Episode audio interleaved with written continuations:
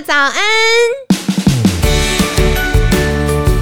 你现在聆听的是凯西陪你吃早餐。本集节目由好时好食提供，每天十分钟陪你吃早餐，聊健康。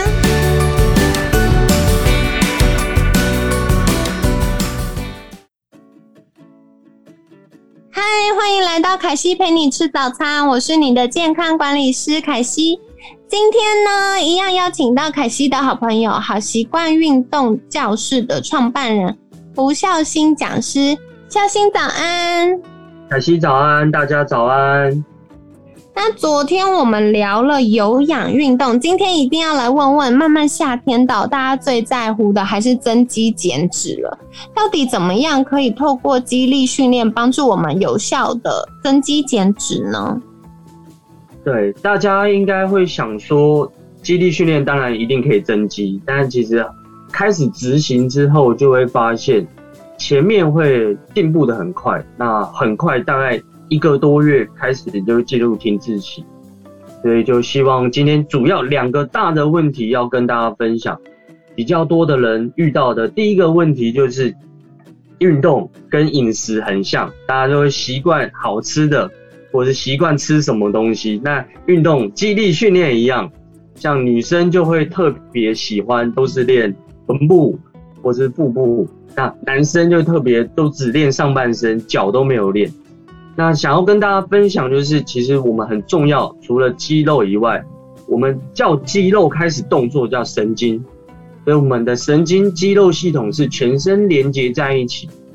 那如果你今天都很挑食，你都只练某些部位，只练上半身，或是只练下半身，你的肌力训练的效果就会大打折扣，很快你就会进入到停滞期的状况。那第二个大的问题就是强度的问题，那强度就分成说次数，你做了每一组做了几下啊？第二个问题是重量，你的重量是轻还是重？那这里就要先提到肌肉的。类别肌肉有分两种哦，肌肉不是它只有一种，肌肉分两种，一种叫快缩肌，一种叫慢缩肌。那顾名思义，慢缩肌就是它用来负责动作比较慢一点，但是耐久性、持久度要高一点的动作，就会用到慢缩肌。所以在训练慢缩肌的时候，我们就需要重量轻一点，但是次数非常多，非常多下。那快缩肌当然就是它负责动作很快的爆发力的动作，所以它需要重量比较重，然后次数你没有办法做很多下，因为重量很重。那这时候你才会有效的训练到快缩肌。所以啊，就希望大家你在安排自己的肌力训练的话，你不要永远都是做伏地挺身，然后永远都做非常多下，一天一天次数越来越多，那你会发现，哎，好像我这样子。做了很多下，就算我之后可以一次做一百下伏地挺身，好像肌肉的进步次速度也没有这么快，所以就需要大家，你偶尔要做重量很重，次数很少；偶尔你要做重量轻一点，委屈一下自己，不要上健身房，你一定要杠片加的很多，但是你今天可以做很多下，啊，这时候你的肌肉的训练、肌力的训练就会比较完整。你会进步的比较快。那这里要提醒大家，大家会想说，那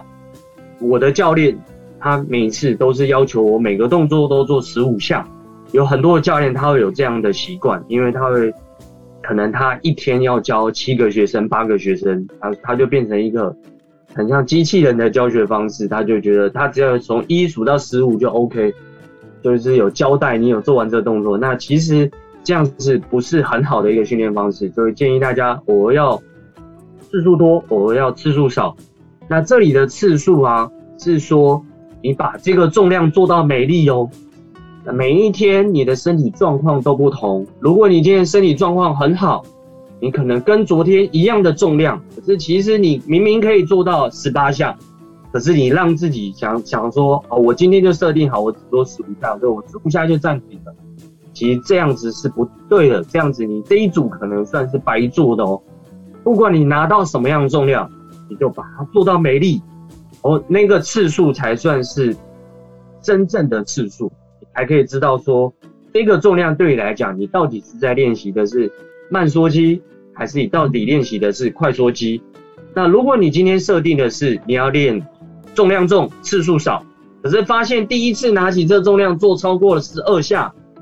这时候我就会建议你，你在休息了一到两分钟之后，再过来做这个动作的时候，你就要加重，然后你就可以训练到你今天设定的目标。我今天要来刺激我的快缩肌，那大家就可以得到更有效果、更好的肌力训练哦。以上分享给大家。哈哈哈！感谢孝心超级详细的分享。听到这里，凯西忍不住自首，就是我就是那种比较喜欢做屁屁跟腿腿，然后都不认真做肚肚跟手手的女生。然后我也超多男生朋友，他们就是很想要有很大的胸肌呀，然后有很大的二头肌呀，然后的确脚都细细，有时候在健身房看到就觉得有点有趣。不过，刚刚孝心有提到很重要的重点哦。如果我们都偏食，跟凯西一样，就是运动偏食的话，减脂跟增肌的效果会被扣分呢。所以大家还是要乖乖面对。好了好了，凯西那个晚上就要来跟着孝心他们的好习惯运动教室来上课运动一下了。好，然后刚刚孝心有提到哦，像大家一般有迷思，就是。做阻力训练、做重训的时候，一定要做十五下。噔噔，其实要来破解，我们有不同的肌肉，有慢缩肌跟快缩肌，它其实需要的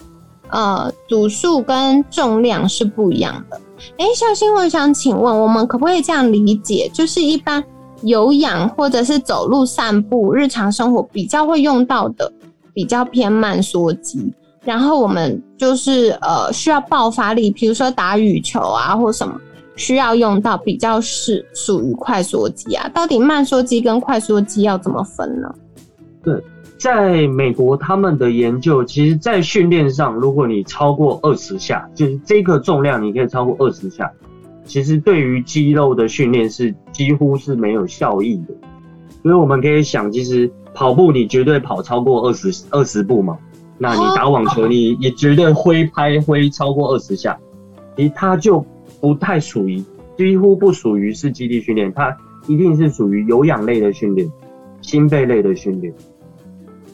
哦，原来如此，好哦，好哦，所以原来走路是没有办法增肌的，他大家 不要再跟我说去散步了。所以刚有提到慢缩肌跟快缩肌，主要的练习还是。持久跟次数多，还有重量跟那个力量的这个比例练习。那有一个很重要的重点要记得，就是我们每次去健身房，有些同学超认真，就会拿着教练给的菜单，然后每天都做一样。但我们其实要留意的是身体的状况。那再来呢，嗯，我们也可以做重量和组数的，就是呃次数的穿插。它就可以对我们肌肉有不同的刺激，跟大家分享喽。那最后我们也要来请教孝心的是，如果大家想要获得更多健康或者是这些健身相关的资讯，可以到哪里找到孝心呢？可以上脸书的粉丝专业，那我的粉丝专业叫做胡孝心 Energy 体适能讲师。那当然大家也可以搜寻。好习惯运动教室，我们都会不定时的出文章跟影片教大家运动。好哦，所以大家可以看文案区，赶快按赞追踪起来喽。那今天呢，也很感谢好习惯运动教室创办人胡孝新讲师的分享。每天十分钟，健康好轻松。海西陪你吃早餐，我们下次见喽，拜拜，拜拜。